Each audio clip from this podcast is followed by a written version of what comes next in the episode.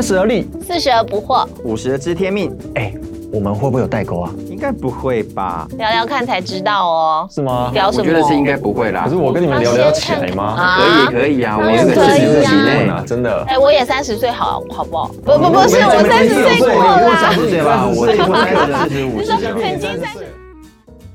欢迎回到而立不惑知天命，我是康康，我是正一，我是恩宁。好，又到了我们呃跨年龄层、跨性别来聊聊呃一个主题的这个开心的聊天的时刻啦。那今天我们想要聊的呢，是我很喜欢的一首诗，是席慕容的《无怨的青春》。无怨的青春怎么觉得有点像一首歌？啊，这是伍佰唱的吗？对啊，彭慧敏，你高中的时候不是文青吗？没有啊，奇怪。好哦，那我就先来为听众朋友念一下这首诗，好，这样子也比较知道我们待会要聊什么。好哦，在年轻的时候，如果你爱上了一个人，请你，请你一定要温柔的对待他，不管你们相爱的时间有多长或多短，若你们能始终温柔的相待，那么所有的时刻都将是一种无暇的美丽。若不得不分离，也要好好的说声再见，也要在心里存着感谢，感谢他给了你一份记忆。长大了以后，你才会知道，在蓦然回首的刹那，没有怨恨的青春才会了无遗憾，如山岗上那轮静静的满月。那我想，我们今天一开始啊，我们就是三个人都分享一下，在这一首诗里面，我们最有感的是哪一句？嗯哼，嗯，那我们就先邀请我们最年轻的而立，而立出来了。对，而立出来了我。觉得我看到是，嗯，若不得不分离，也要好好的说再见，也要在心里存着感谢，感谢他给了你一份记忆。对，我觉得这很难，很难呢。因为就是很多时候说再见啊，不像平常就是很稀松平常的再见，而是有时候是很深刻的再见，甚至是有一些再见是因为你受伤了，然后所以你跟这段关系说再见，而且很多时候你说再见的时候是你想要再也不见的那种再见。再也不见，因为你伤我太深。对啊，就会觉得如果我再遇到你的话，我的心好像会再一次的受伤，所以选择不要再继续。对但是我想到那个之前洪大哥丢来一首歌，什么歌？伍佰的歌吗？不是是那个华灯初上的那个哦“请别爱我对，嗯请别爱我。”。对，哦，你要现唱吗？啊没有没有没有，我怕大家受不了。结果洪大哥最喜欢的其实是他最后一句嘛，嗯是在若干年后，嗯你会一如往常的问候着我。，yes，如果说一段关系呃结束了以后，多年后你再相见的时候，还能够像呃过去的那个，不论是好朋友啦，或者是说一个很亲密的一个关系，你还能够这样子非常坦然的去问候对方，那其实是一件。还蛮不容易的事哎、嗯。表示你们之间没有芥蒂嘛，嗯。也没有疙瘩，也没有怨恨，嗯哼，嗯，对啊，我觉得这个在华人比较难哈。华人？嗯，嗯，有差吗？有啊，我常因为常常国外的影集啊、电影不是都是爸妈分，就是常常离婚嘛，嗯嗯然后他们嗯还是可以当好朋友嘛。嗯，哦，这个我也觉得好。那华人我觉得好像比较一个关系结束就好像就是一个一个结束，最好老死不相往对，来相。见不如怀念，干脆不要见这样。就是很决绝嘛，对你，就是对啊，你有决绝，很决绝，只要像夏天来了，就蚊子来。蚊子，决绝是呃很果断的，哦我知道，我知道了。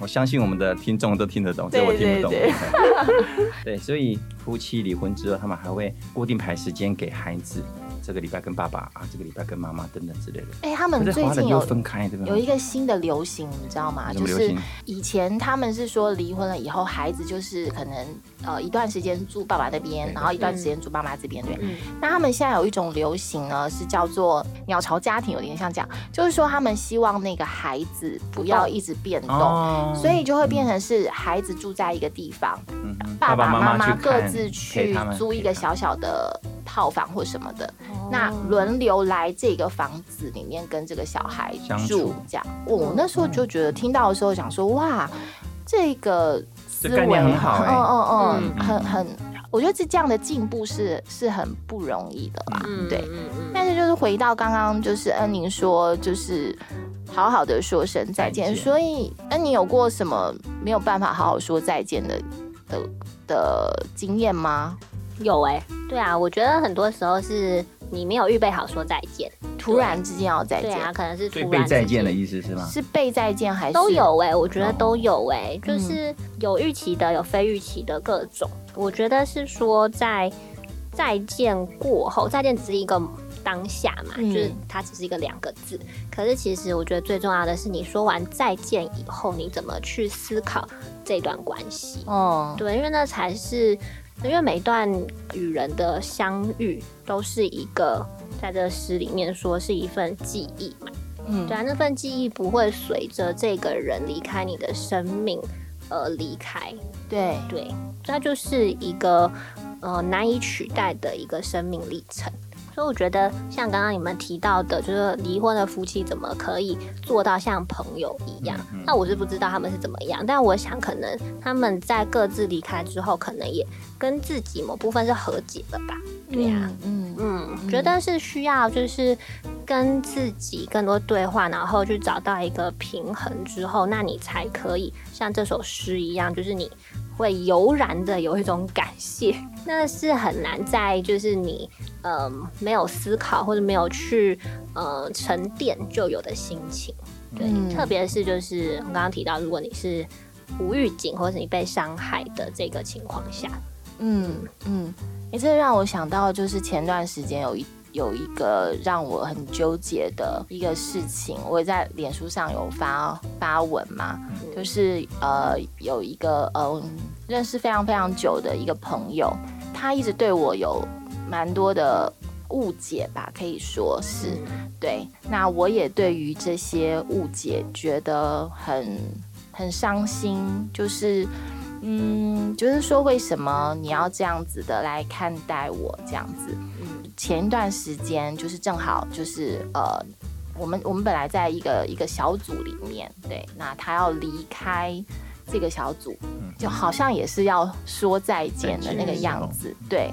那那个时候我其实我的选择是我我觉得比较像是表面上要好好说再见，但是我心里面其实没有准备好到底要怎么去，呃，好像让这段关系变成本来是很紧密、很靠近的，然后突然要呃变得有一点蛮大的距离，嗯对。可是呢，呃，那一天就是我们在呃非常礼貌的 说了再见之后呢，觉得好像应该要呃让这个再见更圆满一些。对，所以后来我又再走回去找他，嗯。然后我没有说什么话，就是我就只是拥抱他这样子。嗯。对，结果那一天我那个朋友他就开始泪如雨下，嗯。然后讲了很多的话，然后跟我说，呃，其实他觉得他终于懂得了这么多年来我在跟他说的一些事情，我在说的是什么。嗯然后他也理解了，就是我，我就感受到我没有再继续被误解了，嗯而且我们的关系是比以前更好的。虽然好像我们要说再见，但那个再见不是真正的完全的分开，而是可能是某一种关系的终止，可是开始了一个新的关系。嗯。我那一次真的有体会到，就是当我们选择好好的去，嗯，看到彼此真实的状况的时候，那个感谢才会跑出来，嗯。就是跟自己和解，也跟对方和解。嗯。对。嗯，对，那我们就来听听那个正一这边，洪大哥，你最有感的又是哪一句呢？我最有感的就是恩宁他讲的那一句，哎、你是讲那个我？的啊？然后的前面那一句，在前面啊，前面那一句他说，不管你们相爱的时间有多长或多短，如果你们能始终温柔的对待相待，那么所有的时刻都将是一种无瑕的美丽。我是被这个“美丽”两个字所吸引，怎么说？因为喜欢美丽的东西。哦，那你怎么看待那个关系中美丽？他这他这边这句话写的很好，我在想说，不见得是相爱，而是跟人相处的时刻，或多哦，或少，或长或短。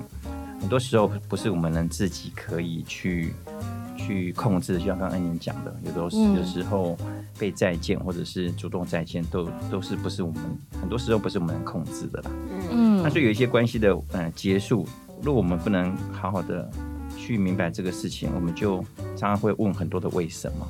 嗯，对，那我就觉得说，在这个过程当中，我们学习长跟短的时候，就是学习温柔的相待，温柔的对待对方。然后呢，那个，那你就觉得在这过程当中，不管是碰到晴天雨天，然后高山低谷，你就会觉得说，哎，好像每一个时刻都是一个无瑕的美丽。我觉得无瑕的美丽是你自己去把它，嗯，辨别出来的。我为什么这样讲？没有人跟人相处，即便是爱的人，不可能每天都是好天气，不可能。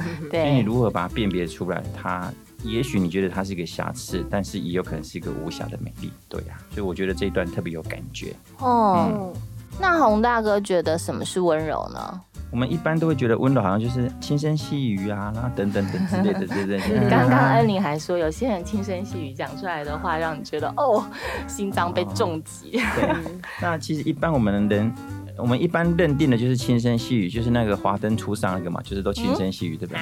那个酒家小姐都轻声细语。因为了要让你多喝一点酒对啊，那个陈董啊、林董啊，乡。嘿，通嗯。通通就是，其实很多时候轻声细语是最基本的啦。但是有像你刚刚讲说，有时候轻声细语会让你恨得牙痒痒，对不对？是讲大声一点，对不 对？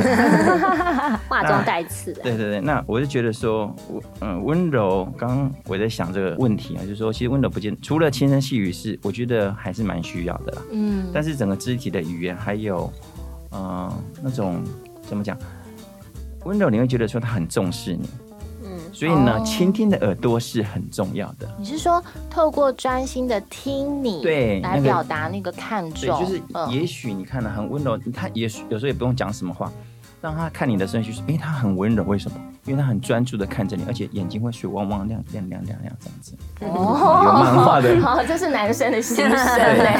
对，就是说他会倾听的时候，至少你就觉得你心会融化一半了。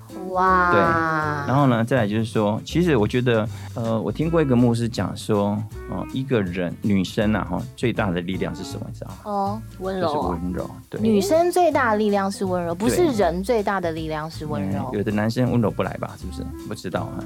哦但是我觉得温柔是很大的力量，真的是很大的。怎么说他不见得是个软弱，就是他有时候你不用讲什么话，他让你觉得你重视他的时候，你就很多时候你就会，他就容易把你征服了。哎，你这样讲，我就想到那个霍尔的《移动城堡》里面，它不是有一个火叫卡西法嘛？啊对对对然后它对对就是很难被掌控嘛，然后他很乱跑。他就只听那个那个男主角叫什么霍尔，就是他只听霍尔霍尔的话。可是呢，那个苏菲就是那个女主角，就是她就是会呃跟那个卡西法就是讲说、哦你好棒哦，你好厉害，然后我我相信你做得到。然后那卡西法就是为了他，就是你知道，燃烧，对这就是温柔的。对，这是温柔的力量。我觉得哦，嗯，那那恩宁怎么看呢？恩恩宁觉得什么是温柔呢？我觉得温柔是一个很舒适的表达爱的方式吧。就当一个人很温柔的对待你的时候，你会知道他是很坚定的爱着你。很坚定的爱着你。嗯，哦，有没有什么实例呀、就是我觉得对我来说，温柔的话有很多不同的关系里面有不同的温柔的形式的展现。嗯那我现在想到是，就是我妈妈对我的爱就是一股温柔。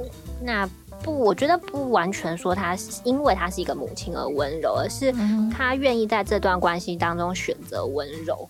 对，那那个温柔的展现是他知道，呃，我那个情况是什么，但他不会用强势的方式来跟我去做，去去对峙去对峙，对。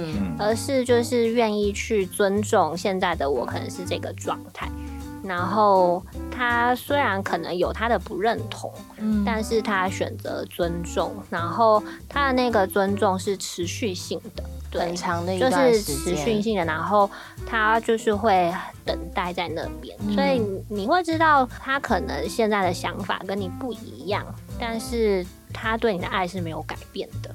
嗯，嗯对，所以我觉得那是一个很不容易的选择，因为通常我们都会希望就是对方是可以改变的，尤其是当我觉得我的想法跟所做的事情是对你好的时候，对。但是就是我的妈妈选择去温柔，那是温柔，就像刚刚刚刚刚说的，那是有一股力量的，嗯那那股力量会让人不知不觉的就被融化了。嗯，对，它不是那种大火去轰把你的你现在给我烧焦了对，而是就是慢慢的就是在像炖汤一样吧。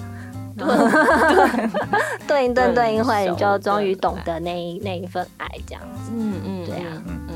哦，那我呃想到温柔的话，我觉得在我此时此刻的体会，可能比较像是说，当一些状况发生，然后自己有一些情绪的时候，仍然愿意去站在对方的立场去思考，说他有什么需要，或是呃他这么做的原因是什么。嗯，对，那这个我觉得其实真的也不是我做得到的一件事情。很难哦。很难，我要呃就拿那个赖上面的讯息，其实我我自己会倾向于就是说，如果我觉得我没有办法回应这个讯息，我是就直接不点开，因为我不想要让对方感受到说我读了他的讯息，可是我不回应这样子。那那另外一个是我也很担心说。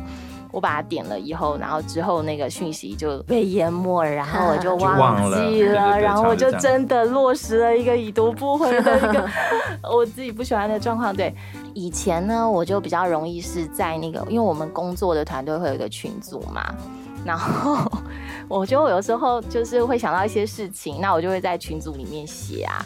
那写完以后，就有时候就是那个，就是可能我写的句子里面是有提问的，或者是我发表了一个想法，我会期待说别人是会有回应的。那在那个群组里面，其实加我有六个人嘛，嗯那我就会看说现在读的人有几个，嗯然后我发现呢，读的人已经满了，然后没有任何人回应，我就会。哦，心中就是很火大，我就想说现在是怎样这样？现在是下班时间，对，然后 那我那时候就会选择我我我有一次啊，我就在群组里面想，请问现在读的人是谁？然后为什么不回我这样子？对，那我后来就是发现到一件事情，就是说。其实不是他们不想回啊，有时候我问的问题有有的真的有点难回，需要时间去思考。对，需要时间思考。那可能他们连就是康康会抛出这个问题都没有料想到，嗯，对。那那一时之间不知该如何回应的时候呢？对，那又又忘记要写一句说那个，哎，不好意思，我还在想。我们应该要去买一个贴图，叫做“我想想对对对，那时候好像就有这个结论，对不对？就是说，哦，应该要为康康专属一个贴图，这样就是就是，你知道在那个时候就是贴上来说，我想想这样嗯这样，我我就比较 OK 这样。那但是后来我就是理解到，我觉得一直到现在啦，我就会理解到说，其实我不需要别人告诉我他在想，我应该也可以。就是呃，换位思考去知道他理解正在想嗯，因为每个人的个性不一样嘛，那不是每个人都能够这么快速的去回应的时候，我如果能够站在对方的立场去想，哦，他其实是有需要的，那他是需要时间去酝酿、去咀嚼好了，有时候甚至半天呐、就是他是没有办法像我一样这样子那么快速的嗯。去回应，我也就不会生气了，嗯。也就可以很温和的去对待这个状态。对，所所以以同理同理心也是一个温柔，对不对？对对，同理对方的情境。嗯，好，那我自己比较有感的其实是最后一句，哎，就是没有怨恨的青春才会了无遗憾，如山岗上那轮静静的满月。其实我觉得很想要把青春换成岁月吧，”。